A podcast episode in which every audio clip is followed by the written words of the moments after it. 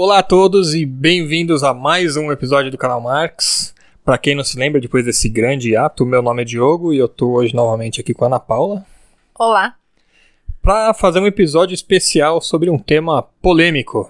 Polêmica! Polêmica, não são mamilos, mas são marxistas. E por que alguns ex-marxistas viraram olavistas? E por que algumas pessoas se encaminham para a extrema direita? Aderem ao pensamento de extrema direita. Fica com a gente.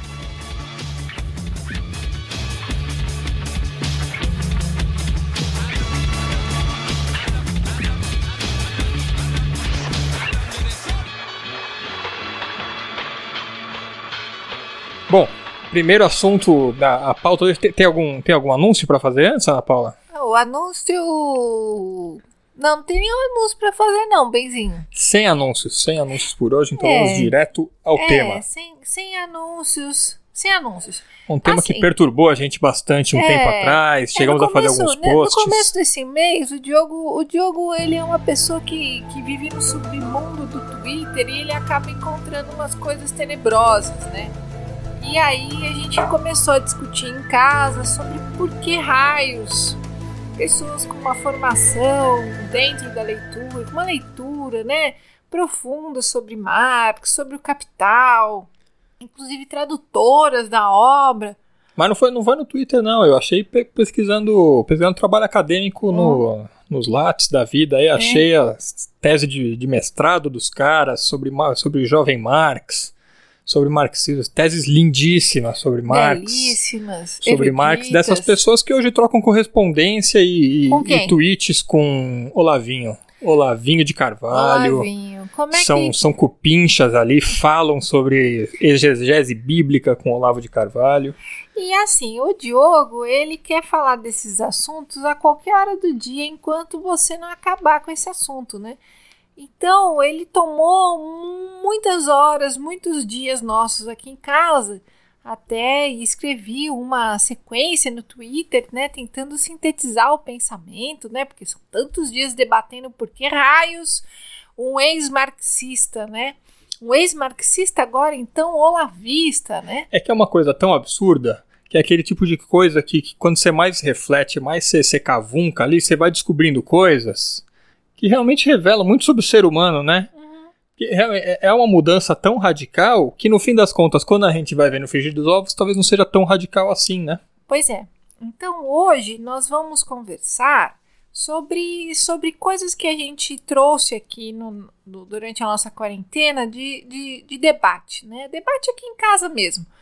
Ah, tanto dessas pessoas de ex-marxistas importantes no meio acadêmico que se tornam então olavistas, e na segunda parte desse nosso podcast a gente vai tentar fazer um exercício de, de, de pensamento mesmo, porque raios ao por que alguns indivíduos aderem a movimentos de extrema direita? Né? Porque na, na, na, sua, na sua movimentação social eles aderem ao pensamento de direita. Então, ah, eu acho que ao longo desse nosso podcast os assuntos vão ficar mais ou menos correlatos de algum certo sentido. Então, esse é o nosso episódio especial aqui para debater esse assunto, certo? Sim, sim. E à luz também na, na segunda parte de um, de um artigo publicado alguns dias Hoje. atrás. Hoje, hoje, a Hoje, gente, não? hoje é 27 de setembro. Foi publicado acho que dia 25 de setembro Ah, faz dois dias. de 2020. Não sei se você está ouvindo isso no futuro.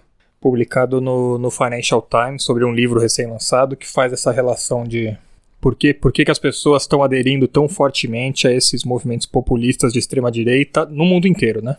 Então, Ou pelo menos na Europa e nas Américas. No mundo inteiro é, é sacanagem falar. Não, não sei falar do mundo inteiro. Mas... Passe seu chazinho, tome seu Rivotril e aperte o play no seu podcast preferido. Hum. Então, é, eu queria comentar primeiro, né, que a gente estava aqui debatendo porque raios então as pessoas muito, muito eruditas, eu já falei várias vezes eruditas, mas eram pessoas assim, com perdão da palavra, verdadeiros cus de ferro. Não eram né? pessoas com conhecimento raso do marxismo. Pelo contrário.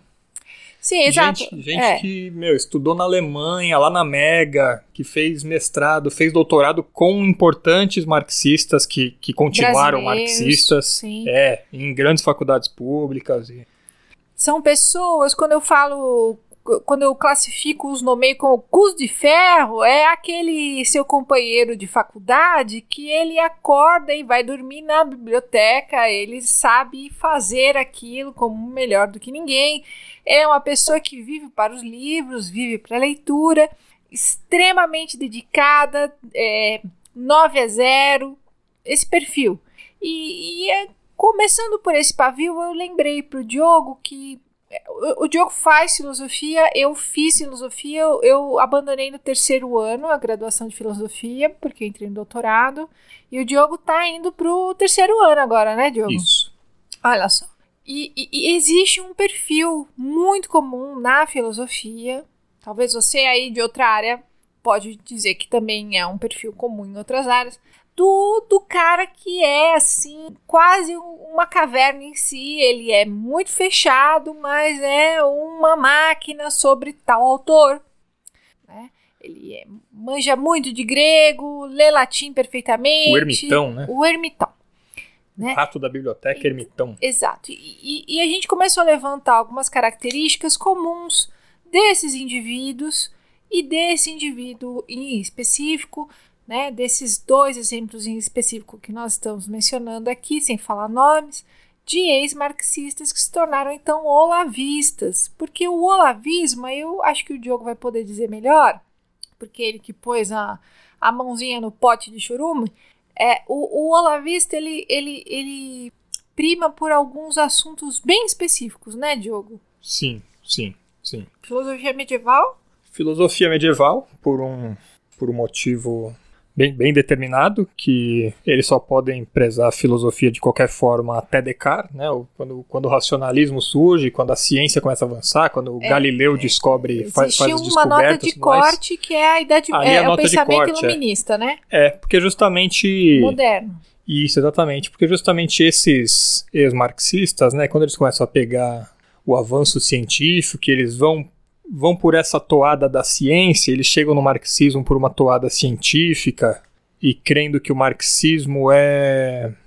A verdade. É, seria a ciência absoluta manifesta na verdade última que vai explicar todo, todos os mistérios humanos para ele, e aí ele se enfia tanto nisso daí, ele começa a achar todas as respostas possíveis no marxismo, mas a partir de um viés científico, a única forma desse cara quebrar essa sequência que ele vem seguindo é de negar a base do marxismo, a base mais básica do marxismo, que é o racionalismo lá, na idade, lá no, no, no, começo da Idade Moderna, com Descartes. Ele não pode aceitar nada que vem depois disso, porque todo o encadeamento de pensamento que ele faz depois disso leva ele automaticamente ao marxismo.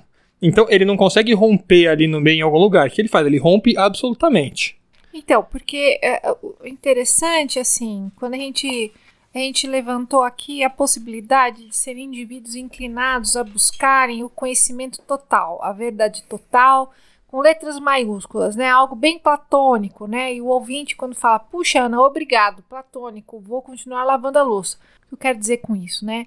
O Platão é um filósofo muito importante, todo mundo já sabe, mas basicamente o sistema platonista era um sistema onde existia o mundo das ideias e o mundo o, o mundo, eu posso falar do mundo material, posso falar com esses termos, o mundo real, né? Sim, o mundo sim. dos homens. E no mundo do, das ideias existia a ideia em seu estado absoluto ideal. E nós aqui éramos pessoas que estávamos apenas passando a nossa vida tentando nos aproximar desse ideal na nossa vida. Né? Então existe o conceito de verdade, de justiça, de belo, né? E, e, de correto, de certo. Então, quando eu digo, aí voltando, né, que são indivíduos que leem o autor que for é, imbuídos dessa direção dentro de si, ou seja, vou ler Marx porque ele é a certeza, ele é o correto, ele é o certo, ele traz a verdade no sentido maiúsculo, absoluto, ao invés, o que a gente está colocando aqui, é, a pessoa não deixa de ser guiada por esses paradigmas platônicos, né? A, a, a, a pulsão dela continua sendo essa. É. Só que, obviamente, ela vai, dentro do marxismo, encontrar uma série de questões, inclusive críticas, porque o marxismo ele é crítico por natureza, né? É, o que eu tenho pensado muito é que o que a gente tem que tentar, o que talvez seja uma chave para, enfim, isso aqui é tudo uma, um pensamento hipotético, né? Mas o que talvez seja uma chave de compreensão para esse tipo de mudança tão radical é de entender por que as pessoas buscaram o marxismo em primeiro lugar.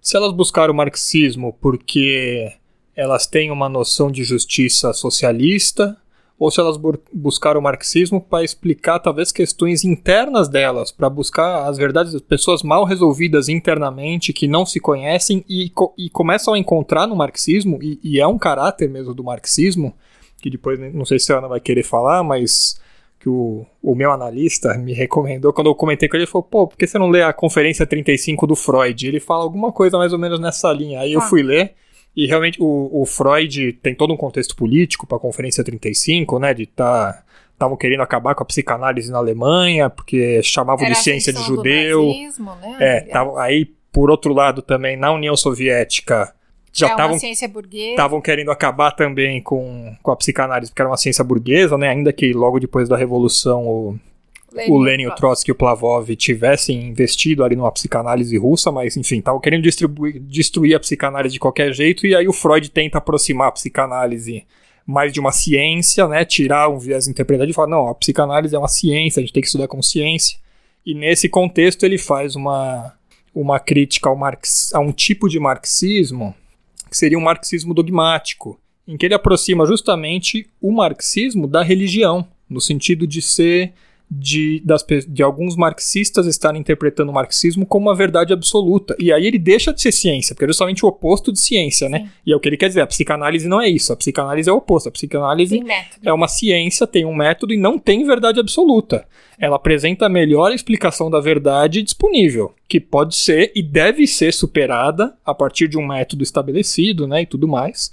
E ele faz essa crítica de alguns tipos de marxista que buscam uma verdade absoluta no marxismo e justamente fecham a porta ao contraditório. E aí, realmente, o que busca a verdade absoluta não é ciência, é religião. E nesse sentido, um marxismo desse tipo é muito próximo de qualquer religião. Mas talvez, mais do que religião, quando você vai descrevendo isso, são as figuras, né? Porque a religião fica uma coisa metafísica, né? O marxismo, a religião, tudo é feito por seres humanos, por indivíduos, né? Uhum. São, né? São, são ações humanas, né? No sentido mais, mais complexo da coisa. E quando a gente pensa num religioso, um arquétipo de um religioso, a gente pensa naquele cara com a Bíblia pregando na sé, né? E e tem um pouco disso, né? Dessa coisa de a verdade os libertará, como o nosso querido excrementíssimo costuma, né? Nosso presidente Ivo costuma falar, né? Sim. E, e, tem... e a verdade é Deus, né? Inclusive, Sim. acho que é uns três versículos depois, e, e, Jesus é a verdade, né? Sim. Então eu acho, eu acho nada, né? Ninguém acha nada, mas o, o, o sentido da verdade absoluta mais hora menos hora, o indivíduo que ele é guiado por essa busca, ele vai entender que dentro do marxismo, ele é um movimento vivo, ele é um pensamento vivo, ele está aberto ao contraditório e, e, e em algum momento ele vai se decepcionar pela própria natureza do uhum. pensamento crítico materialista. E ele não abandona esses princípios, ele segue eles. E se ele busca então a verdade total, bom, a verdade total para o mundo ocidental se tá, tá sempre guardada ali nas manifestações do divino, uhum. né? resguardada sobre a fé religiosa. É, o cara vê a casa dele cair, né? Na hora que ele tá tão bitolado Sim. ali. E aí, quando ele vê qualquer contradição naquilo, ele não consegue conciliar. Fez a puta, mas eu achei que eu tinha encontrado verdade, Sim. mas tem uma contradição aqui. Sim. E, e, não tem outra forma, ele não consegue aceitar um pouquinho daquilo. Sim. Ou ele destrói tudo e volta lá para a Idade Média pro, pro absoluto anterior à ciência. O absoluto que era o absoluto mesmo. Sim, que, que é, defendia é, o Que absoluto, é Deus, que sim. é a verdade. Até Tomás de Aquino lá. Sim. Ou ele não consegue conviver consigo mesmo, sim. porque é uma coisa pessoal, né? Sim, se ele tem essa essa essa como a gente pode falar, essa inclinação que não muda, ela é imutável, ele, ele, ele vai abandonar o marxismo, que era o motor que alimentava essa necessidade dele. Ou ele opta, ou, ou é outra criatura que vai conseguir fazer a reflexão e entender que existem vários autores que precisam ser lidos para poder compreender o contemporâneo, né? Lembrando sempre que Marx, quando descobriu grupos de marxistas, se disse não marxista, né? Porque não era o objetivo dele que as pessoas se autoproclamassem de marxistas. Ele era uma pessoa que buscava com que organizar ferramentas para que o pensamento continuasse se multiplicando, né? É, se a, conseguisse ler a materialidade, não é mesmo? Sim, e vamos lembrar que Marx, Marx leu todo mundo também, né? Se, se o Marx fosse dogmático, ele não teria lido Exato. Adam Smith, Davi Ricardo. Aliás, eu fiz um vídeo esses dias atrás, né? Eu tava, tava participando de um, um trabalho maior aí, né? E eu fiz um vídeo para comentar sobre as escolas econômicas e dentro dos clássicos está Marx, Adam Smith e David Ricardo, né?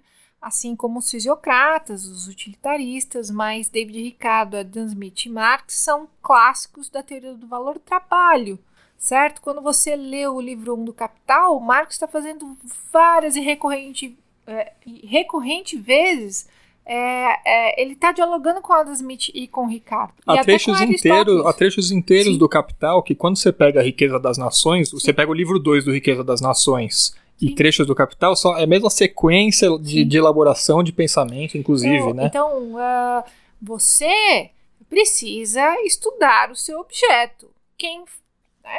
Ah, mas eu não. Não, você tem que ler seu objeto. Seu objeto é esse, você tem que ler, né? É, lembro do, no mestrado eu passei anos lendo ah, os, os textos anuais, os anuários do Banco Mundial e do FMI, né? É, é, bom, enfim, é terrível, mas é o seu objeto. É o que você deve ler. Você não pode ler só aquilo que conforta a sua alma, né? Sim, inclusive. Você não pode é... ler só os convertidos. Você tem que ler para poder trazer uma riqueza de informação, um debate, né? Você não é o viés, viés, de le, viés de leitura, né? Outro dia eu estava assistindo os vídeos, tem um, tem um curso da USP disponível no YouTube que é sobre como ler. Hum, porque eles viram que era uma, uma dificuldade que, lá da FEFELESH que eles estavam vendo nos alunos, que os alunos não, não tinham método para leitura, não estavam conseguindo Sim. entender textos. Eles fizeram um curso multidisciplinar, então tem professores da, da letras, da história, da geografia, da filosofia, da sociologia para ou da, das sociais para treinar os alunos a lerem. E uma das primeiras coisas que o cara fala nas primeiras aulas é sobre viés de leitura. A gente tem a tendência de pegar um livro para a gente ler e a gente vai, vai grifando. passando os olhos, a gente acaba grifando aquilo com o que a gente concorda, com o que a gente já sabe. E isso só vai reafirmando o que a gente já sabe e não nos abrindo ao contraditório. A gente tem que ler com muita atenção para estar tá sempre aberto ao contraditório, né? E para não ficar, para não deixar nossa opinião viciada, Sim. né? Sim. É, e aliás, esse curso para leitura é uma demanda dos alunos da graduação de uns 20 anos já, né? É, acho que ele tem uns, uns 3, 4 anos, Sim. mas está todo disponível todo, no YouTube todo lá. Todo aluno de graduação entra analfabeto na faculdade, né? Mas fecha parênteses. Mas onde eu acredito que a gente esteja querendo falar, que principalmente se você eh, segue uma leitura acadêmica, né, você vai para esse, esse lugar, o seu texto ele precisa ser um objeto de análise e seu texto vai falar para onde você vai levar a sua pesquisa, não você vai dizer para onde seu texto vai. Né? Isso é o básico um, do que você pode levar mais para frente para o materialismo histórico, que é a, é a ferramenta de interpretação da realidade material que então Marx advoga em favor dele, enfim. E, então você não pode dizer o que o texto não quis dizer. Você tem que dizer aquilo que o texto, inclusive, se negou em dizer. É oculto em alguns momentos. Você tem que analisar seu texto como um objeto, não como algo que patrocina algo para a sua paixão né? E, e, então existe essa diferença de leituras, né? Então quando o que eu achei interessante é que os olavistas eles têm uma pegada de ler Então, os pais da igreja que vão entrar no platonismo, neo, uh, neoplatonismo aqui. É, mas aristotelismo principalmente, né? O Olavo tem uma veia Sim. muito grande de Tomás de Aquino. É, dizem que é inclusive um grande especialista em Aristóteles e Tomás Sim. de Aquino, né? Com algumas teorias até importantes sobre, sobre os dois filósofos. É, eu acho que assim, tá todo mundo cansado de ouvir os posts bizarros desse homem, né? E, e, é, e, é, engraçado que as pessoas que, que cercam ele também têm um palavreado chulíssimo, é uma coisa assim, recalcadíssima. Mas a gente está aqui tentando fazer um pouco do contraditório, contraponto, de que esse cara tem livros publicados sobre Aristóteles que são assim uma condição sine qua non dentro do curso de filosofia. e ele consegue atrair pessoas cultíssimas. Ele tem aquele, aquele é, aquele visual porra louca e a linguagem e tal, que você pensa, ah, é um velho gagá, mas Seria esse cara tá conversando sim. em altíssimo nível sobre, sobre filosofia clássica, sobre sim. patrística, sobre filosofia é antiga, faz? com gente que manja muito do negócio, né? Então ele tem um, um atrativo também para essa gente e que é gente que infelizmente, pode convencer muitas outras pessoas, porque são, são, são pessoas muito cultas. São, é gente que pode falar: olha, eu fui marxista durante 10, 20 anos da minha vida, eu fiz mestrado e doutorado com esse esse fui aqui que vocês. Fui militante do PT, tá aqui minhas fotos e, e hoje eu sei o que é a verdade. Aí, eu sei amigo. que estava tudo errado porque isso, isso, isso. E os caras dão curso sobre Marx para pessoal da direita. Em site aí, se vocês buscarem na internet, vocês vão, é, vocês vão achar. Para, segundo eles, é, ensinar o, o, pessoal da direita a conhecer o inimigo, saber com quem tá lutando para travar uma guerra santa. Isso foi muito difícil na, na, no dia que eu vi assim a ementa do curso. Eu, é, é, eu logo de cara vi alguns alguns questionamentos assim. Era um curso questionável assim, principalmente em teoria do valor. Que teoria do valor é, é onde eu me sinto à vontade, gente. Eu não me sinto à vontade dentro do guarda-chuva do, do Marx, assim, dos textos objetivos do Marx, eu me sinto à vontade em teoria do valor, né? Então, o meu olhar foi para a teoria do valor e, e eram cursos questionáveis, mas assim, cara não ele não era qualquer Coió, ele fez um curso, a emenda era assim interessante. E eu, na hora, me questionei o quanto eu tardiversei. Tardiversei? Sim, é He vai, e, de, vai de Kant, e, Hegel, e, até Lukács, Gramsci. Eu ofereci um curso de teoria do valor porque eu achei que né, eu estaria indo longe demais, né? Já ofereci uma, uma turma, mas esses caras, eles, eles sabem o que estão fazendo, Sim. né? É, é interessante que nós temos pesquisadores historiadores, o Pietro Leiner, vou confirmar o nome dele aqui, muito importante para gente, que diz que o Olavo de Carvalho ele, ele está dentro das Forças Armadas Brasileiras desde a década de 80, ao menos desde a década de 80, ou seja, são 35, 40 anos, meu amor.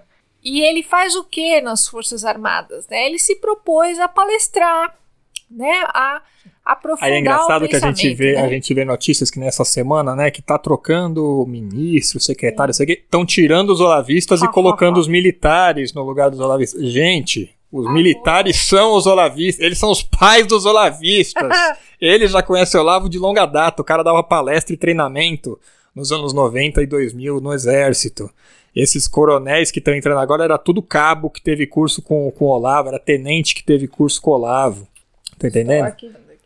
Então, enfim, acho que, acho que o que fica disso daí antes da gente pro, pro nosso próximo assunto é assim, não, não sejam dogmáticos, gente, senão vocês correm o risco de virar olavistas no futuro, tá?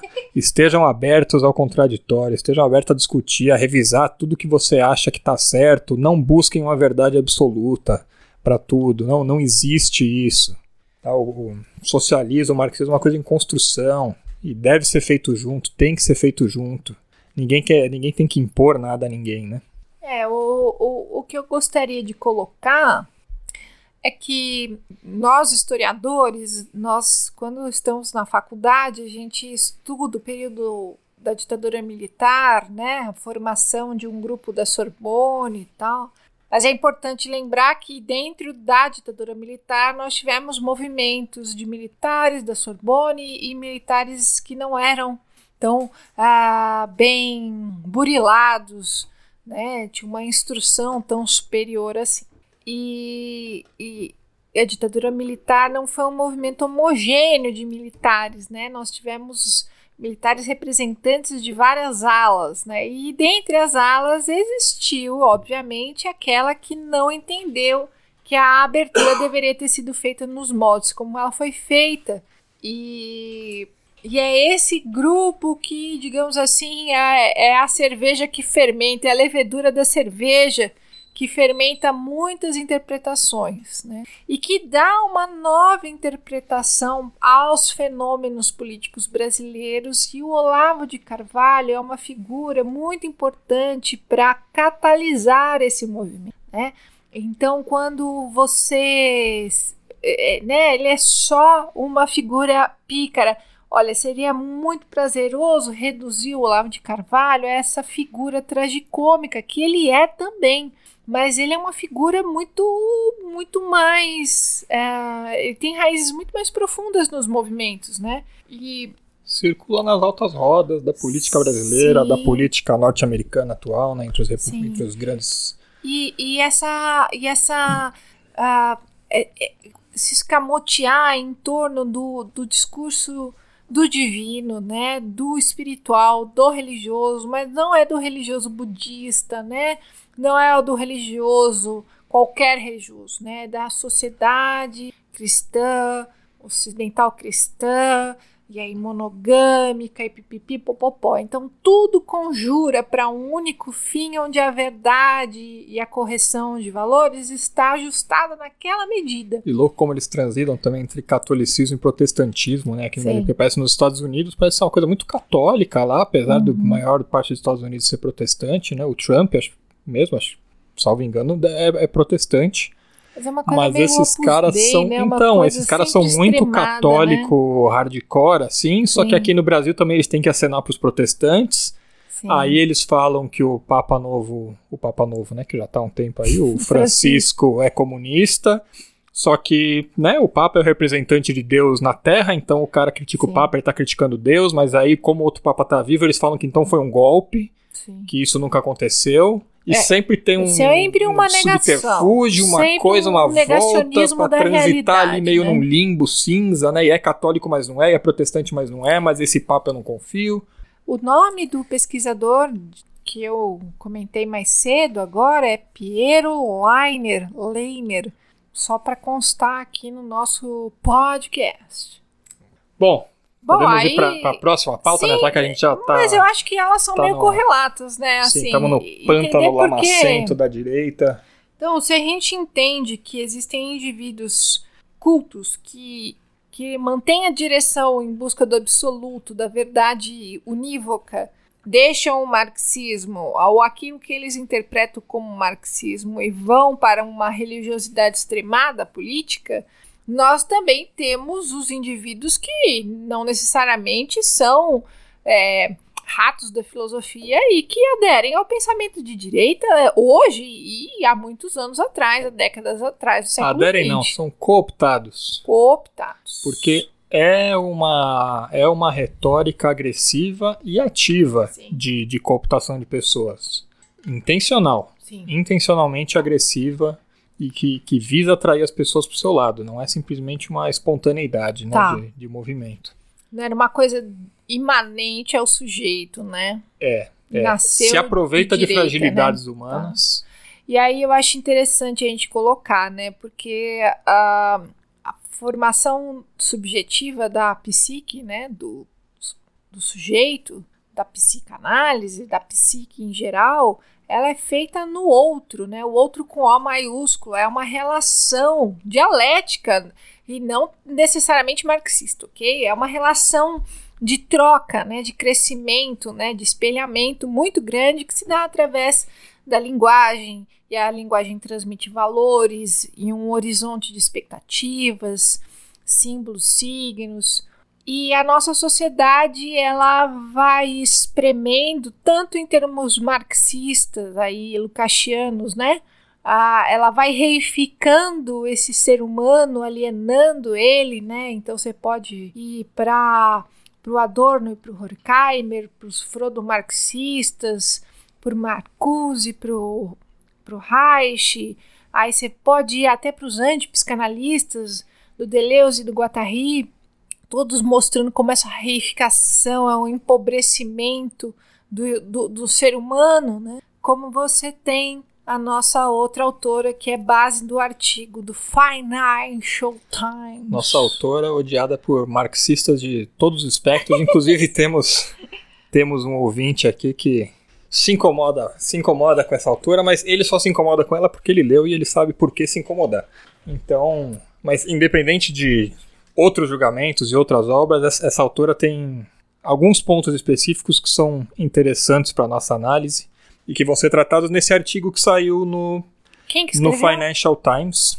O artigo é de uma economista e, e escritora também, né? ela, ela, tem três livros publicados, ela chama Norina Hertz, é inglesa, se não me engano. Lá e nos seus, é, é, é professora, professora universitária também. O nome do artigo. The Lonely Century. Ali, ó. É, esse, esse é o nome do livro. O nome do ah, artigo tá. é Why Loneliness Fuels Populism. E como é que a gente pode traduzir? Por que, que a solidão é o combustível do incentiva populismo? o populismo? É. Qual, qual que é a relação entre solidão e populismo? E aí quando, quando fala de populismo, fala sobre totalitarismo, então já sabemos qual que é a, a filósofa surpresa de hoje. É o a nossa. É a nossa estimada Hannah Arendt. Hannah Arendt. Hannah Arendt que curiosamente pesquisou muito sobre Marx pesquisou muito, ela tem uma, uma teoria bastante intricada sobre trabalho, que a gente pode discutir num, num outro momento, mas a curiosidade é que quando depois que ela escreveu o livro mais famoso, que é Origens do Totalitarismo, ela começou a pesquisar especificamente a questão do, do totalitarismo na União Soviética e tentar alguma tentar achar ligação com o marxismo e tal, e ela se propôs a escrever um trabalho só sobre Marx. Depois de alguns meses ou anos de pesquisa para esse trabalho, ela desistiu, ela viu que não havia uma relação tão direta, mas ela manteve a discussão com o Marx e acabou escrevendo o segundo livro mais famoso dela, que é A Condição Humana, com base nessa pesquisa inicial que ela estava fazendo especificamente sobre o tema do trabalho em Marx. Então é um livro que também dialoga muito com o Marx, é, tanto é, convergentemente quanto divergentemente, porque os dois têm abordagens muito Sim. específicas, né? Mas assim como eu estava colocando, né, da reificação para os autores da da, dos vários ramos do marxismo, a Arendt ela coloca, né, que em relação ao trabalho, você me corrija se eu estiver errada, Diogo, mas uh, a forma social do capitalismo, ela, ela empobrece as expressões do trabalho e o trabalho é uma forma de, de ser humano, né, de, de ser e estar humano, né, e, e ela empobrece tanto né, que fica um, um circuito de consumo sem, sem propósito, né? Uhum. E, e, drena toda a possibilidade de fazer aquilo que os, nos distingue dos demais animais, que é a relação social, a relação política, a ação, né? É, a Arendt tem uma crítica bem contundente ao marxismo, justamente, oh, oh perdão, uma crítica bastante contundente ao capitalismo. Tá justamente nesse, nesse sentido que, que você falou, que ela acha que o capitalismo acaba subsumindo toda, toda a relação de atividade, que é uma relação bem ampla dela, que não é só trabalho, ao tipo de, ao tipo de trabalho animal, que é o mesmo trabalho tá. que equipara o ser humano a qualquer outro animal, que é o trabalho de subsistência. Tá. É o que você precisa para é o trabalho que satisfaz a necessidade, não satisfaz as qualidades que para ela são as qualidades que fazem o ser humano ser especificamente humano, que ela puxa desde lá do, do Aristóteles, o homem é o animal político, né? E então, consumo... isso é o que diferencia o homem dos outros animais. Todo animal come e bebe, mas só o homem é o animal político. E para ela o capitalismo apaga esse aspecto do animal político e transforma todos nós simplesmente em consumidores Sim. animais. Sim, porque o consumo ele se dá num circuito ad infinitum, né? A uhum. nossa audiência caríssima é, ele não tem um propósito a não ser o consumo infinito e infinito e repetitivo da próxima mercadoria. Então ele se torna algo circular também, né? Nesse sentido. Além do trabalho doméstico, como você pode ver, enquanto você lava a louça ouvindo nosso programa, você pode não querer, mas sempre vai existir uma louça no dia seguinte para lavar. O trabalho doméstico é um trabalho circular e ela está colocando que a de certa forma, o trabalho, mesmo o produtivo, com aspas, ele é um trabalho que ele é drenado de toda a capacidade criativa e ele exige da, da, na outra mão uma, um consumo ad, ad eternum, quase como a imagem do, do Sísifo rolando a pedra. Sim, é cíclico, é, é cíclico infinito, é o trabalho... Você não tem o que modificar uhum. ali, né? A sua existência é simplesmente consumir. Inclusive tem uma tese de doutorado do, de um professor da PUC, é Rafael Araújo, se não me engano, que ela, ela ele usa justamente a imagem do, do Sísifo nessa comparação tá. para falar do, do trabalho que a Hannah Arendt chama de labor, né? Que é o trabalho da subsistência de manutenção da vida, esse tipo de trabalho circular e repetitivo. E aí a, a, a diferença do, do Marx para Arendt é que ela acha que o socialismo padece do mesmo problema do capitalismo. Ele, ele ocultaria essa esfera humana da, da política uhum. e transformaria guardadas as devidas proporções. Sim, entende o socialismo, principalmente o como simplesmente uma satisfação Além da necessidade. Para ela, o objetivo do capitalismo e do socialismo é o mesmo, é satisfazer é. a necessidade humana. E ela está observando um socialismo real de, de ela está olhando para o stalinismo especificamente, né? Então ela está olhando novamente a obliteração da atuação política dos indivíduos e no sentido político mais aristotélico possível, uhum. que é o político de você falar, ouvir, participativo. trocar, participativo, uhum. construção social. Inclusive, ela, ela, elogia muito os conselhos, os sovietes, né, no começo da Revolução. no começo da revolução e tal, e no, no, outro livro dela, no da revolução, ela fala, pô, é uma pena que não foi que frente. os bolcheviques acabaram com, com os sovietes, é. assunto polêmico, polêmico, também dentro do marxismo. Sim.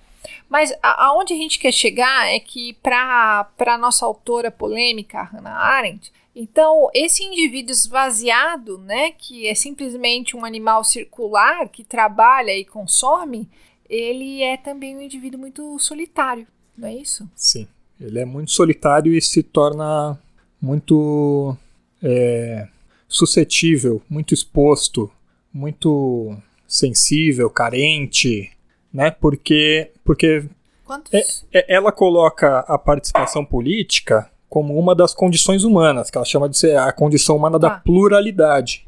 Que para ela isso é quase uma. Não é natureza humana, mas chega a ser quase uma necessidade do indivíduo de ser reconhecido, de aparecer de ser reconhecido. Porque, Pelo outro, né? Porque pra ela é justamente isso. Não é uma questão isso... narcísica aqui, tá, gente? Não, não. Não é uma questão do Instagram, assim, vamos ver que a minha foto é bonita. Não se trata dessa coisa vulgar, assim, né? Vulgar no sentido mais corriqueiro da, da ideia. O reconhecimento de existência. Sim, porque para ela é isso que faz, porque entre todas as condições humanas que ela coloca, essa é a condição que distingue de fato o homem dos outros animais e da qual o homem não pode prescindir. Né? Então, só, só brevemente, eu vou. Só, só para deixar isso bem claro, é, ela divide a atividade humana em três atividades. Né? O que o Marx chama de trabalho, embora às vezes ele diferencie entre é, labor e work, é, o ver, traveio, ou em alemão também tem uma outra palavra. Para português acaba vindo tudo como trabalho, mas ela distingue essa atividade de trabalho em três atividades, que são labor, work e action. e, e eu, eu vou traduzir como labor, trabalho e ação, apesar de ser uma tradução problemática, mas se alguém tiver, se alguém quiser entender por que, que é assim, eu, eu explico uma outra hora. Então, labor, trabalho e ação. O labor é aquela atividade que a gente faz para subsistência. É, é, o almoço. É, é comer. É Exato, é. E pode ser até outras coisas mais avançadas, vai, dependendo do que depende da sua subsistência, Sim. né? Inclusive a produção de ferramentas para caçar, por exemplo, produzir um arco e flecha está nesse trabalho de subsistência, vai. A segunda é o que ela chama de work, que é o que vai dar origem a palavras como work of art, em inglês, né, que é obra de arte. Por isso que tem um problema de tradução, algumas pessoas preferem tra traduzir como obra que é o trabalho de produção de bens duráveis. São bens que vão ficar na Uma terra para a posteridade após a passagem do indivíduo que os criou. Túnel. É, obras de arte, qualquer, qualquer bem durável que não vai ser consumido durante a existência do indivíduo. E aí ela tem uma terceira atividade do, do ser humano, que é a ação, que é justamente essa, essa atividade política. E a, e a particularidade dela é que ela é a única das outras atividades que só pode se dar entre os homens. Ela exige, ninguém pode fazer sozinho essa atividade, ela exige uma participação dos outros homens. Então ele não está produzindo nada, ele não está trabalhando para subsistência, é ele não está criando nada durável. É, é. E ela tem é como base ali a né? vida na polis, né, na ágora ateniense e tudo mais. Mas só para a gente entender bem a, por que que, por que que é essa atividade específica que distingue os homens dos outros animais, ela fala aqui no, no capítulo 5 da obra da, da condição humana, que ela vai discutir a ação, ela vai falar o seguinte: os homens podem viver perfeitamente sem trabalhar, obrigando os outros a trabalharem para eles. Ou seja, aquela atividade do labor para subsistência dá para você viver sem fazer ela. Você pode obrigar alguém a fazer você. Você pode ter um escravo, você pode ter um funcionário, né? Você consegue viver sem isso sem se engajar nessa atividade. Ela continua. E podem muito bem decidir simplesmente usar e fruir do mundo de coisas sem acrescentar um só objeto útil. Ele pode passar a vida inteira sem produzir um objeto durável, sem produzir, sem fazer uma casa, sem produzir uma obra de arte, deixar algum legado é, para a realidade humana, né? Que Sim. vai constituir depois o mundo real do, dos outros seres humanos. Ou seja, ele também pode se abster da atividade do work, né? Do, o, que é a obra ou trabalho. Aí ela dá um exemplo: a vida de um explorador ou de um senhor de escravos e a vida de um parasita podem ser injustas, mas certamente elas são humanas. Por outro lado, uma vida sem discurso e sem ação é literalmente morta para o mundo. Ela deixa de ser uma vida humana, uma vez que ela já não é vivida entre os homens. Ou seja, seria como viver como um animal, que vive, vive para comer, para se alimentar, dormir, sobreviver, é instinto de sobrevivência e. E o a nossa autora desse texto que você leu lá no Financial Times, ela traz alguns dados assim que me lembraram muitos alguns dados que eu utilizei num artigo que não foi publicado, né? Ainda não foi publicado, que eu mencionei bastante naquele podcast que eu participei lá no Teologia do, de Boteco, né? Da alexitimia, né? Ela, você não quer dar uma olhadinha no, no que você separou? Ela fala das pessoas que se sentem sozinhas. Isso, né? é. Aí só para só deixar claro a, a relação, né, do que, que por que, que a autora do, do artigo vai puxar a Hannah Arendt tá. também, que além da, da, de toda a discussão disso que a Hannah Arendt já fez no Origens do Totalitarismo, é que assim, se a pluralidade é uma condição humana e é o que, to, é tá. o que nos torna humanos, o que falar de uma situação, por exemplo, de isolamento? Sim. Isso desfaz a nossa natureza, isso não nos faz humano, se a gente vê, né, que é o tal do No Man is an Island, né, que fala em inglês, nenhum homem pode viver sozinho, tá. ou o Benjamin Franklin vai falar pro, ele tem um negócio que ele escreve na época da Revolução Americana, ele fala do Robinson Crusoe, hum. fala, se o Robinson Crusoe tivesse toda a biblioteca de Alexandria disponível para ele na ilha, mas a certeza de que nunca encontraria um outro ser humano, será que ele abriria algum livro? né? Isso é ele tá, enfim, é a mesma questão, né? Porque a necessidade do humano de compartilhar, de se apresentar para os outros, de ser reconhecido e de reconhecer. É uma coisa que é, é, na verdade, a pandemia aumenta algo que já existe, né? O isolamento social exigido pela pandemia não é que ele cria esse isolamento, né? O que a autora está tentando colocar é que é um isolamento que é ampliado. Intensifica uma é. relação que já tinha. É. Inclusive, ela vai, ela vai puxar o fio aqui, principalmente desde os smartphones e das redes sociais, né? De como nos, na, nos smartphones, é, ela chama de uma situação em que a gente está permanentemente conectado e ligado aos outros e ao mesmo tempo distraído. Né? Você hum. pode estar tá numa sala cheia. É, é, o metrô, né? É o ônibus, né? Que você anda. Tá todo mundo no smartphone, tá todo mundo conectado, todo mundo no Facebook, todo mundo falando com todo mundo. E ninguém tá sendo humano. Ninguém está ali interagindo com outros seres humanos, entendendo o seu lugar naquele espaço, prestando atenção no que está acontecendo, né? Então, e aí essa autora vai, ela vai levantar, perdão, ela vai Pesquisar, levantar né? esse assunto agora, primeiro porque ela está lançando um livro a esse respeito, e segundo que ela coloca no artigo do Financial Times especificamente a relação com o processo eleitoral dos Estados Unidos agora ah. e de como que a retórica do Trump é um tipo de retórica que ela reconhece como fazendo esse tipo de cooptação dessas pessoas que estão solitárias, que estão vulneráveis. Era ah. essa palavra que eu queria lembrar. Pessoas que estão vulneráveis e como que ele explora isso da mesma forma que a Hannah Arendt já tinha percebido que o nazismo fez para explorar a vulnerabilidade das pessoas na Alemanha da década de 30. Legal. Então, assim, a, a, base do artigo ela vai fazer a relação entre solidão e populismo e o que ela chama de política da intolerância.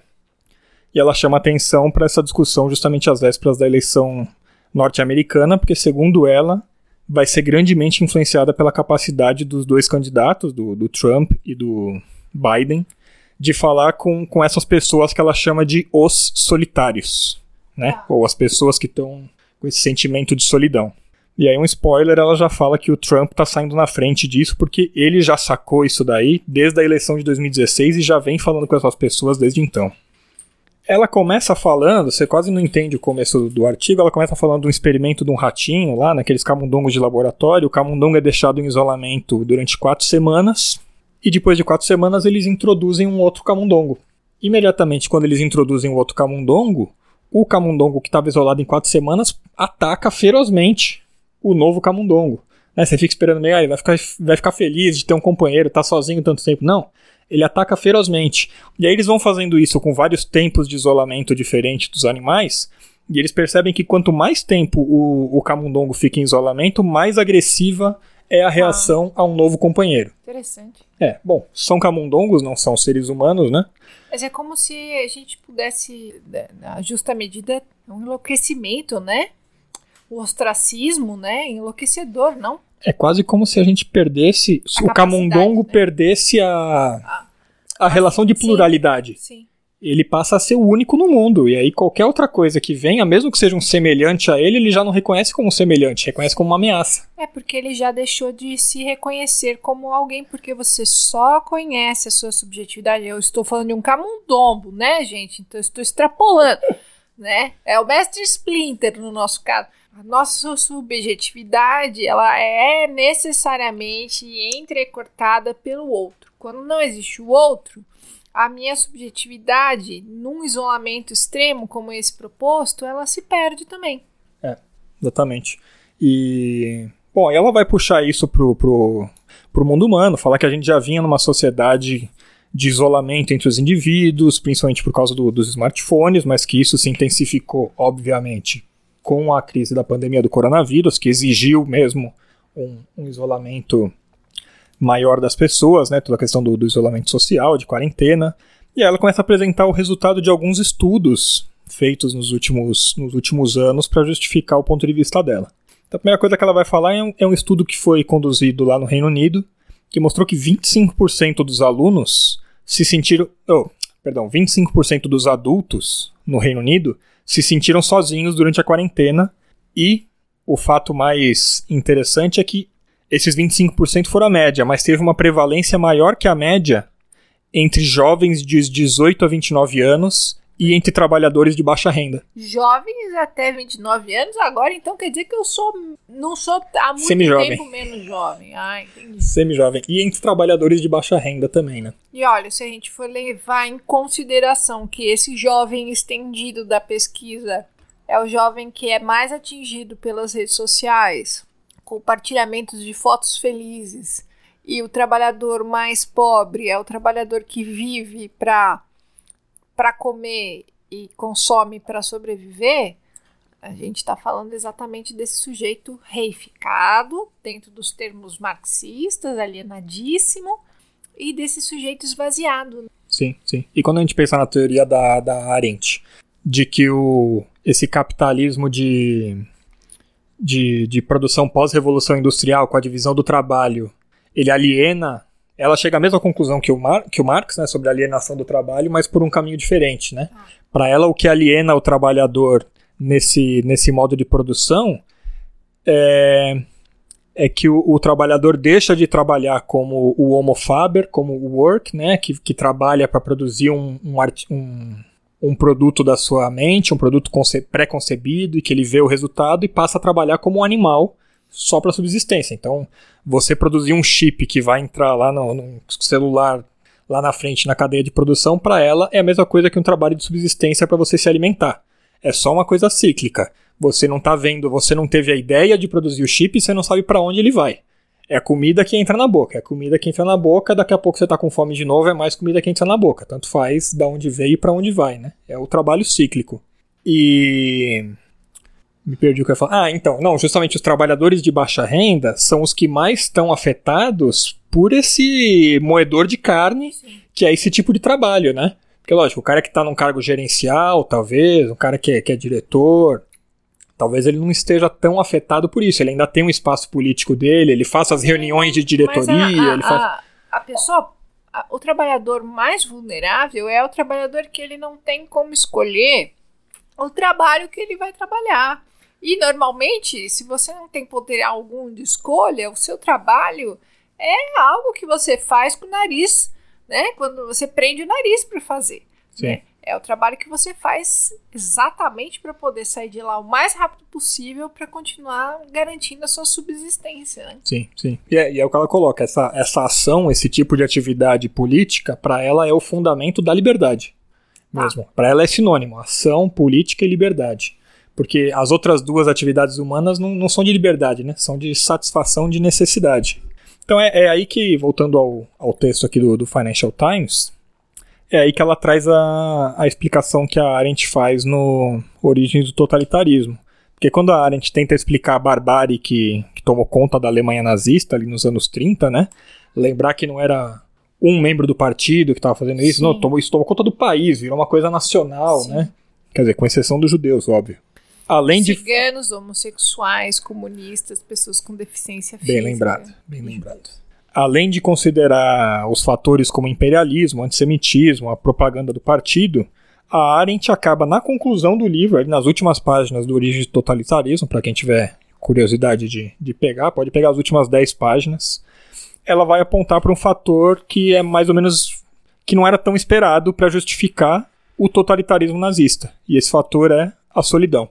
Segundo a Arendt, a, as pessoas marcadas pelo isolamento e a falta de relacionamentos sociais é, é através da entrega do seu eu mesmo para a ideologia que elas podem descobrir o seu propósito e autorrespeito. Ou seja, a pessoa na solidão, ela não tem nem a consciência nem reconhecimento de si mesma. E quando ela se entrega àquela ideologia, ela se sente, tem o sentimento de pertencimento, de reconhecimento, né? É a sensação de fazer parte, de ser igual, de não ser excluído. E o pensamento e os movimentos de direita, eles dão uma sensação de homogeneidade que não exclui ninguém, a não ser que você seja o outro que você vai combater, mas para uma pessoa extremamente sozinha, essa sensação de, de pertencimento e de aceitação imediata é muito interessante. Agora você pode se perguntar, mas por que raios não um movimento de esquerda? E a autora tem algumas pesquisas interessantes sobre esse assunto, né? Sim, ela ela entrevista, como essa autora do, do artigo, ela está escrevendo um livro, né? Ela vai fazer uma pesquisa com trabalhadores de vários lugares do mundo, entrevista muita gente. E, e ela percebe, enfim, ela, ela traz esse aspecto da solidão, porque é algo que apareceu nas entrevistas dela, né, ah. né? Não era pré-concebido antes. Ela começa a ver que era uma característica comum das pessoas que estavam aderindo aos partidos de extrema-direita mundo afora, seja na, na França, na Itália, nos Estados Unidos. Ela não comenta nada sobre o Brasil. Eu queria até saber se no livro ela faz alguma, algum comentário sobre o, sobre o Brasil. Se eu conseguir o livro, eu trago para vocês depois. Mas ela o que ela vai falar é que algumas dessas pessoas, inclusive, se sentiam sozinhas, elas procuraram até outras afiliações, outras agremiações de, de outros espectros outros políticos, mas elas não foram tão bem recebidas quanto nos partidos de extrema direita.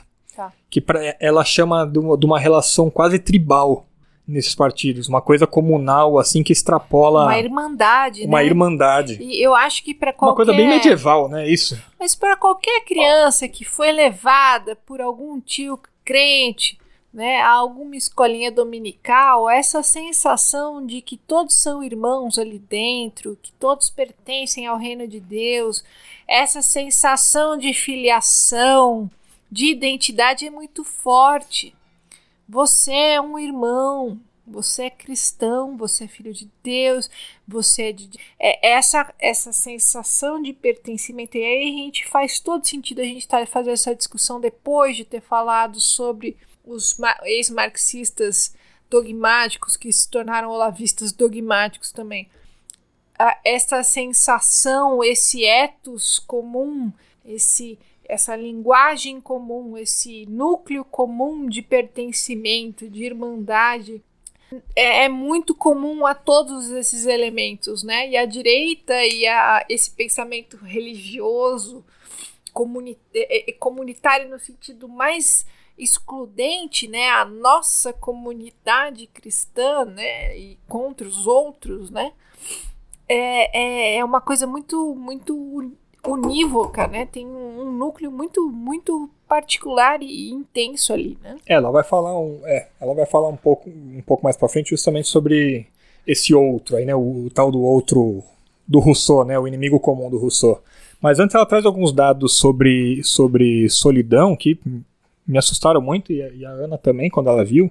Mas ela fala, por exemplo, que antes da pandemia, nos Estados Unidos, 60% dos adultos se consideravam sozinhos. É 60%. Gente, Na Alemanha, 66% consideravam a solidão um problema crônico. Crônico. Agora, no, no Reino Unido, que é de, de, onde ela fala com mais propriedade, por estar tá lá, em 2018 ela levanta que foi criado um cargo de ministro da solidão, depois que algumas pesquisas indicaram que quase 15% da população relatava não ter um único amigo em que pudesse confiar. E aí, 15% da população não tem um único amigo em 2018.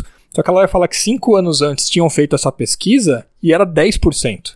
Ou seja, de 2013 para 2018 subiu de 10 para 15% o número de britânicos que não tem um único amigo. E eu quero levantar é que gente, a gente está num lugar, numa sociedade onde as redes sociais nos conectam a nossos amigos, o que é uma falsa sensação de amizade. As pessoas 15% em 5 anos aumentou 5%. Pois é, e ela, ela levanta até uma outra capivara das redes sociais, que é uma coisa que a gente não pensa muito mas ela vai falar que o, o, uso intensivo das redes sociais entre as pessoas mais jovens causa um, causa, tem um efeito contrário. Na verdade, ao invés de aumentar a sociabilidade da pessoa, ela diminui porque as pessoas estão mais suscetíveis a cyberbullying. Outra coisa, né? Essa então elas tendem a voltar que... para dentro, a voltar para dentro de si mesmas, né? ou para ficar só na, na coisa estética. Não é um evento qualitativo. A amizade é um evento.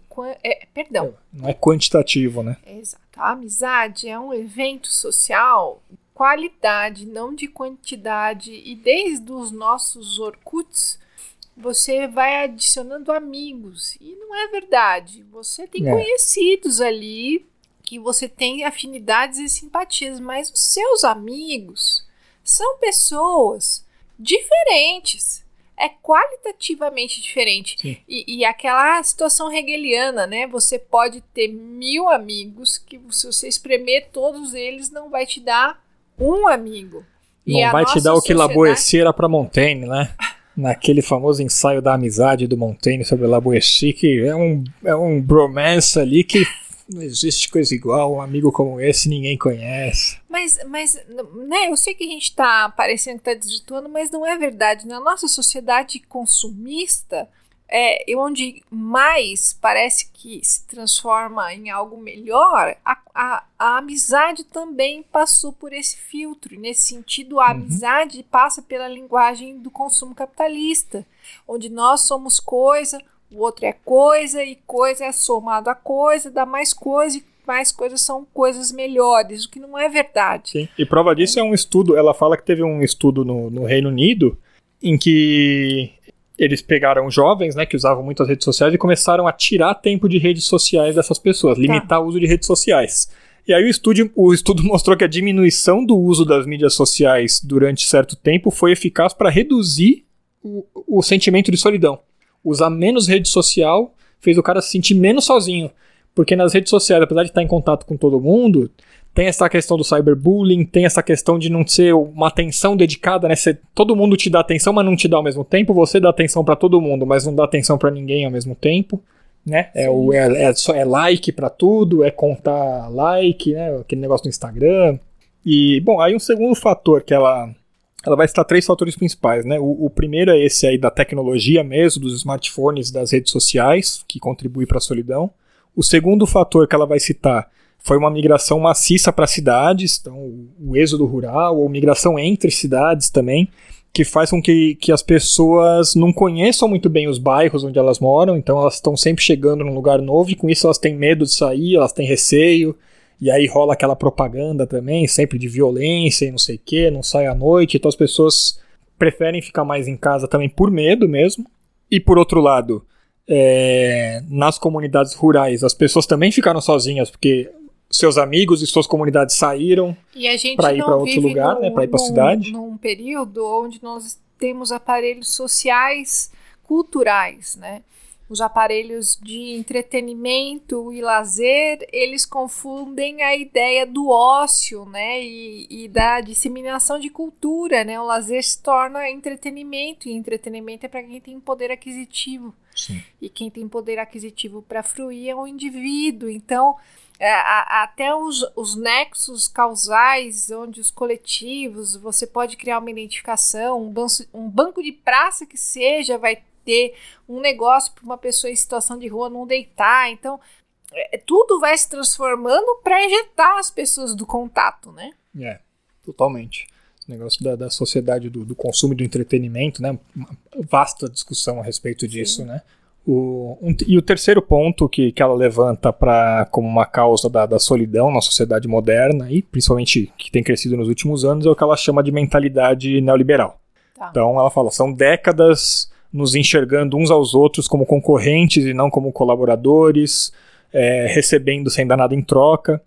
E aí é, ela cita uma pesquisa recente, que foi feita com 46 mil pessoas, que mostrou justamente que as sociedades mais individualistas produzem consideravelmente mais solidão do que as sociedades coletivistas, o que já é absolutamente esperado, né? Me chamou muito a atenção esse dado de 60, 66% de pessoas, de pessoas sentindo solidão, né? Sozinhas, né? Não é sozinha feliz. Estou bem comigo mesmo. Não, é sozinho de, de assim, insuportável viver por Deus, né? Não ter nenhum amigo. Isso é muito triste, velho. E tá aí eu lembro daqueles totalmente dados, conectado sem estar conectado. Né? É, da lexitimia, né? Dos indivíduos geralmente homens, né? Adultos que não sabem dizer o que eles sentem, simplesmente assim. Eles não sabem nomear o que eles sentem. Eles não sabem expressar o que eles sentem. É muito difícil, né? E se você pensar que é no outro, é na vivência do outro que você enriquece sua própria subjetividade, pessoas sozinhas vão ter mais dificuldade de dizer o que elas sentem mesmo. Eu vou, vou ler um parágrafo aqui do, do artigo dela, que acho que é bem relevante. Ela vai falar o seguinte: Em um mundo modelado pela globalização, automação, austeridade e, mais recentemente, pelo coronavírus e contínuo declínio econômico, o sentimento de solidão inclui ainda sentir-se excluído dos ganhos da sociedade e sentir-se sem apoio, impotente, invisível e sem voz. Isso aqui vai ser extremamente relevante para a gente analisar o caso do Brasil. Essa combinação de isolamento social e política ajuda a explicar não apenas por que os níveis de solidão são tão altos no mundo todo, hoje em dia, mas também a intricada relação entre solidão e política nos últimos anos. Ela vai falar que desde 92 já tinha alguns estudos na França com o partido de direita da Le Pen, Le Pen, Le Pen né? É, mostrando a relação entre solidão e os eleitores desse partido. Em 2016, uma pesquisa mostrou que os eleitores do Trump tinham menos amigos e conhecidos, e pessoas conhecidas, né? E que passavam menos tempo na companhia desses amigos e conhecidos do que os eleitores da Hillary e do Bernie. E aí ela dá ela coloca, né, da importância do Trump voltar, né, a fazer os, os eventos, né? É, daqui a pouquinho, o, é, daqui a pouquinho ela fala, o, só a última coisa que ela fala antes disso é que ela dá o exemplo dos entrevistados lá que eu tava comentando que ela fez pro livro, né, nos Estados Unidos, na França e na Itália, e todos tinham uma característica em comum. Eles se sentiam sozinhos e acabaram se associando a partidos de extrema direita por encontrar ali um ambiente de camaradagem e companheirismo, né? Aquele negócio de ser reconhecido, que até para quem para quem curte Hegel, Kojev fala disso no, no livro do Hegel. E aí ela vai falar da importância para a candidatura do Trump dos tal dos rallies, né? Aquelas convenções, conferências, tá. sei lá, que, que ele lota um estádio de gente tá. tal, todo mundo com a camisetinha Make America Great Again, com o chapéuzinho igual. Make America Great Again, bandeirinha dos Estados Unidos, cantando palavras de ordem, né? Todo mundo falando Uma junto, torcida. se reconhecer. Exato ela vai falar que são, são eventos comunais em que as pessoas se sentem parte de algo maior, algo além de si. né? Esses eventos dão justamente para os apoiadores do Trump um senso de identidade que eles não conseguem encontrar em outros espaços. O cara lá que estava na solidão, que achava que todo mundo odiava ele, ou que não estava nem aí, de repente ele vê um lugar que ele é reconhecido, que ele pode participar, o que tem muito a ver com o que a Arendt fala sobre a necessidade da pluralidade da política, né, da ação política para o Se você pensar, ser humano. os indivíduos que fazem parte de movimentos à esquerda, e aqui eu não estou falando que Hillary Clinton é um exemplar de esquerda, longe disso, eles não sentem essa sensação de, de preenchimento, por exemplo, ao estar num movimento social progressista ou de esquerda que seja, porque eles têm contatos, eles têm a família, eles têm amigos, né? E por, por questões múltiplas, mas a esse indivíduo esvaziado cronicamente, e a gente aqui está defendendo a interpretação de que isso é um desvio, de, é o desvio padrão, este é o padrão de produção de subjetividade no capitalismo, ou seja, eles são a maior parte dos indivíduos socializados dentro do capitalismo, eles são reificados e esvaziados, são os indivíduos que vão encontrar nesses espaços a sensação de fazerem parte de alguma coisa. Sim, sim. E esse negócio, né, de eu sou do povo, eu como, eu como pão com, uhum. com leite condensado, aí você vê os programas daquele banana lá do Alain Terça Livre, lá, os programas de rádio também, os caras tudo junto, é abraçado, é muito amor, né? Teve o Carlos Bolsonaro, não foi no depoimento essa semana, porque tava num evento Sim. não sei onde. Aí você vê os caras tudo abraçado, comemorando, dançando junto. Você não vê a esquerda fazendo isso, né? Mas eu, é justamente, parece ser um ambiente legal, né? Se você não soubesse quem é o cara, você vê ali e pensa, pô, que gente feliz, né? Que gente alegre, dá vontade de estar ali junto com eles. Queria eu estar dançando e feliz aqui sem me preocupar com nada, é, né? É, porque nós somos sadomasoquistas, afinal nós A gente gosta de sofrer, é, a gente gosta de pandemia. É. Por isso que a gente só fala disso, é. Sim. E aí ela vai falar de um, um outro fator para de identificação dessas pessoas com esse novo populismo de direita, e é um fator que a gente está bem familiarizado aqui no Brasil, e que ela caracteriza como um sentimento de exclusão e marginalização que muitos cidadãos passaram a sentir nos últimos anos, um sentimento de ser ignorado ou até mesmo abandonado por aqueles que detêm o poder político e econômico. Então, você pensa aí no, no, homem branco de classe média que fala que o governo só se preocupa com os negros, com os pobres, com os LGBTs, com os indígenas. Você pensa naqueles lá que falam que as feministas querem privilégio, que não querem igualdade. Você pensa na, nas críticas agora do recém-lançado programa de trainee do Magazine Luiza, só para negros, né? Racismo ao contrário, né? É, o privilégio dos negros, né? Enfim, os negros estão dominando agora as empresas no Brasil. Uma loucura. É uma ditadura, né? Aí você pensa no é discurso, é pensa no discurso do presidente na ONU, falando que no Brasil quem sofre perseguição não é um bandista, não, não é candomblezeiro, não é macumbeiro, é cristão. É, cristão que enfim, vou nem, vou nem entrar. Mas então, essa questão do de estar tá sendo perseguido, de estar tá sendo excluído, né? E que os governos me abandonarem. Então, se, se o governo do PT privilegiou os pobres, aí o cara de classe média fala, pô, então eu tô abandonado aqui, eu que sou branco, meu, eu tô sofrendo aqui, né? O governo só quer só quer favorecer os negros, os pardos, os indígenas. Eu preciso de alguém que me represente. E aí vai um Bolsonaro, né? Fala, olha, eu tô com vocês aqui, ó. Eu falo com vocês, eu sou igual eu sou vocês. Igual vocês. Sou igual vocês, ó. Eu entendo você. Se eu sou igual, eu te entendo. E aí a, a última coisa que ela destaca é o aspecto econômico. O que é uma, uma coisa curiosa, né? De como os caras invertem o capitalismo. Porque ela fala que as pessoas, principalmente nos Estados Unidos, estão com esse sentimento que elas trabalham cada vez mais em troca de uma qualidade de vida cada vez pior. Lógico. Vida. É, nossa, não tem nada a ver com o capitalismo, isso, com exploração, não, imagina, né? As fábricas fechadas e tudo mais. Principalmente o pessoal do interior dos Estados Unidos, né? Tá. Que, que, são os mais suscetíveis a esse tipo de, de influência, essa cooptação pelos partidos de extrema-direita. Só que ela vai falar que esses partidos. perdão. De extrema-direita, eles defletem essa crítica que deveria ir ao capitalismo Tá. E colocam essa crítica pro inimigo comum. Ah, você tá trabalhando muito e sua qualidade de vida só tá piorando? É porque os mexicanos estão invadindo ah. aqui e estão pegando seus empregos. Ah, é porque agora as empresas só estão empregando negros, não empregam mais branco, entendeu? Por isso que você, branco aí, tá trabalhando loucamente e não consegue comprar sua casa mais, que nem você fazia nos anos 50.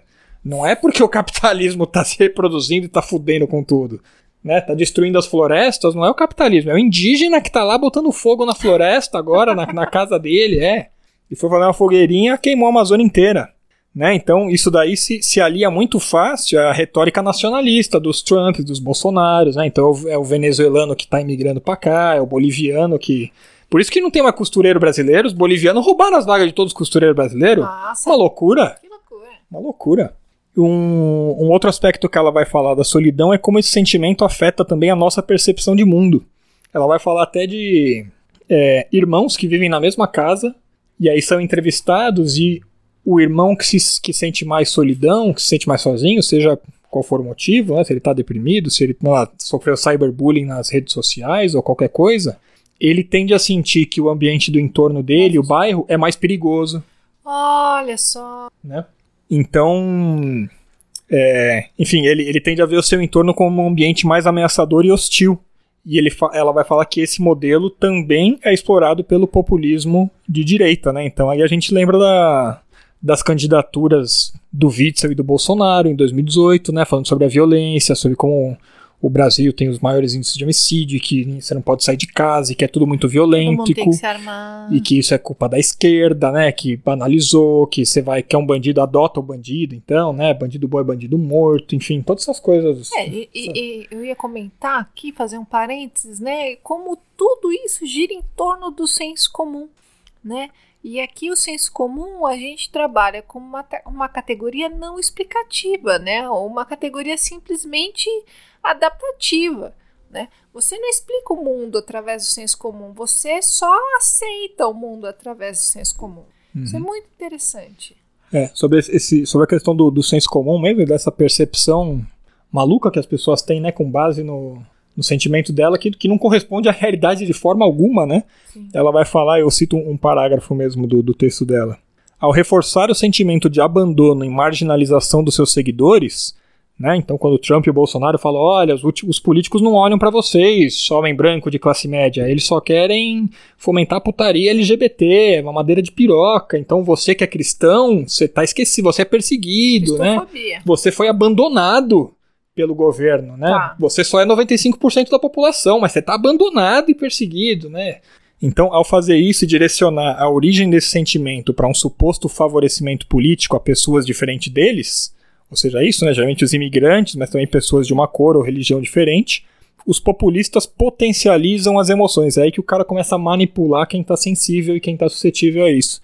Eles potencializam Todos as emoções. Os problemas da vida dele tem um, tem um motivo e tem, Tem. um nome, tem uma cara, a né? ansiedade, as inseguranças, manipulando diferenças étnicas e religiosas para conquistar apoios e alianças. Engraçado que eles não falam daquilo que eles têm parecido, eles falam daquilo que eles são diferentes dos outros, né? Eles marcam como fator de distinção os outros. Eles não falam da, né? Eles vão e, e buscam coisas assim primordiais, né? Os valores da América, os valores cristãos, mas o que os une é a diferença com aquilo que eles vão dizer que é ruim, que eles vão abordar como problema da vida deles, o outro, né? É. Aí ela até fala de uma entrevista que ela fez com, com um italiano que vai falar que os imigrantes roubaram todos os empregos rurais da Itália e que.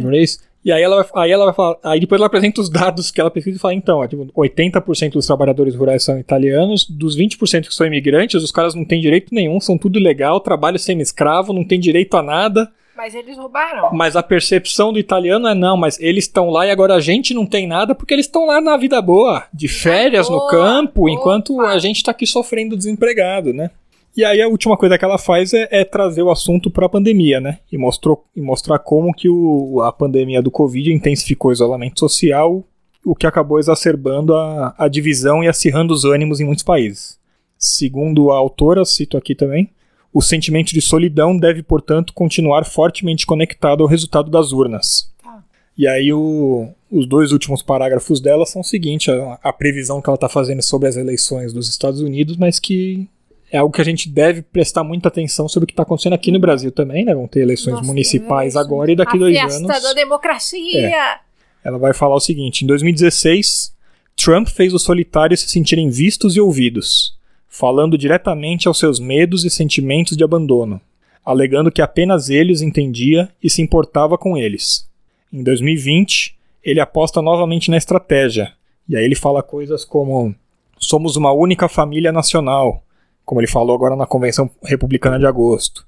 É, vamos sempre proteger, amar e nos importar um com o outro, né? criando esse, esse negócio de comunidade. E aí ele já avisou: tudo que alcançamos até agora está em perigo, por estrangeiros, pelo crime e pelas fake news. Né? Agora, o, o, hoje eu fiquei sabendo que o Bolsonaro falou que a economia não vai dar certo porque tem infiltrados do PT, né? No, no Ministério. é, é, bom, mas é, é, mais ou menos isso, né? Eles, são eles lá, eles conseguiram se infiltrar e por isso não Sim, tá dando porque certo. A, o determinante não tá dentro, tá fora, né? A minha é sempre um contra, né? É, não tem, é, não tem é afirmação de nada, né? Eu não tenho nada. É sempre eu, uma verdade, negação, né? Contra, exato. Eu não tenho nada para inserir aqui, mas os outros são os diferentes, né? Eu me faço pelo diferente. Né? Exato. Enfim, aí dito tudo isso, né, parece um prognóstico muito terrível de tudo que está para acontecer, mas, mas, acho que mas, se a gente conhece, coisa, se a gente conhece a doença, a gente pode também é, é, não sei se a palavra seria a doença, mas eu acho fazer uma analogia, né, não que Meu raciocínio é. é o seguinte, né? Ah, mas que decepção, que depressão. Olha, gente, então, se eu viesse aqui, se nós viéssemos aqui contar só coisas maravilhosas, né? Você ficaria melhor? Então, veja bem. O importante de, desses debates é a gente ter um esclarecimento melhor sobre a realidade concreta que a gente vive, até para que as coisas que a gente possa fazer se direcionem ao objeto. Né? Porque se a gente faz um entendimento muito divergente da realidade concreta, material, todas as nossas atividades vão, vão mirar num poço d'água, né? Que nem quando você vai tentar acertar a bunda do burrico e tá, acerta a testa do burrico, né? Não adianta você querer interpretar a realidade de olhos fechados. Então, imbuído dessa necessidade de compreender a realidade, o, o historiador, né? O, o, o, a pessoa crítica, a pessoa que tem o interesse em compreender a sociedade, ela tem que se utilizar das ferramentas que forem disponíveis para ela compreenderem a realidade. Né? Você tem que dispor das ferramentas para compreender a realidade. Então você tem que, você não pode privilegiar uma ferramenta e você não pode escolher a realidade que você quer analisar. Né? Então você tem que estar ciente, digamos assim, de um método. Né? Você tem que estar ciente do que, que você está buscando imprimir na realidade. É uma mudança. Então, se você precisa mudar uma. impregnar na realidade uma mudança, um sentido de mudança, você precisa entender a realidade. E não adianta ficar melancólico ou deprimido, a realidade está ali, né? E se utilizar do, das ferramentas de compreensão. E não adianta né? negar a realidade, né? Não, mas assim, não no, no, sentido assim, ah, não vou ler tal autor, porque tal autor. Não adianta. Às vezes o autor te fornece uma ferramenta, no sentido de ferramenta, de martelo, de foice, do que você quiser, de parafusadeira, para entender melhor como agir. Porque se você não tiver uma atividade, uma ação bem pensada, uma ação que você acha muito inteligente, bonita, interessante, mas ela não vai atingir o objetivo correto, ou digamos assim, ela não vai ser. Ela, é, a gente está entendendo aqui que as pessoas se sentem sozinhas. Elas se sentem sozinhas porque a nossa sociedade produz esse tipo de solidão. Você pode trazer elementos que ela produz depressão, ansiedade, burnout, o nome que você quiser dar. Então, o, o caminho é a sensação mais gregária possível de, comuni de, com de, de uhum. comunidade. Uhum. Então, a nossa fala tem que ir no sentido de colocar as pessoas em relação às outras. Uhum. Né? É, são os valores que nós precisamos resgatar nas nossas atividades cotidianas e nas nossas ações políticas também. Sim, sim. E sobre sobre estar aberto a ler os autores, também lembrar que essa discussão toda começou por uma matéria publicada no Financial Times, né, que é um jornal liberalzão lá, da, lá da Inglaterra, né.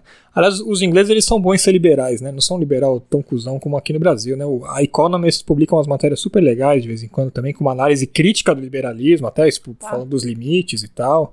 Financial Times também é plural, publica baboseira, mas publica também coisas interessantes. Então, mas a crítica, a capacidade de criticar é diferente da capacidade de analisar. Analisar Criticar pressupõe que você analisou, né? Lembra, gente? Analisar é você conseguir pegar uma coisa e quebrar ela em vários pedaços.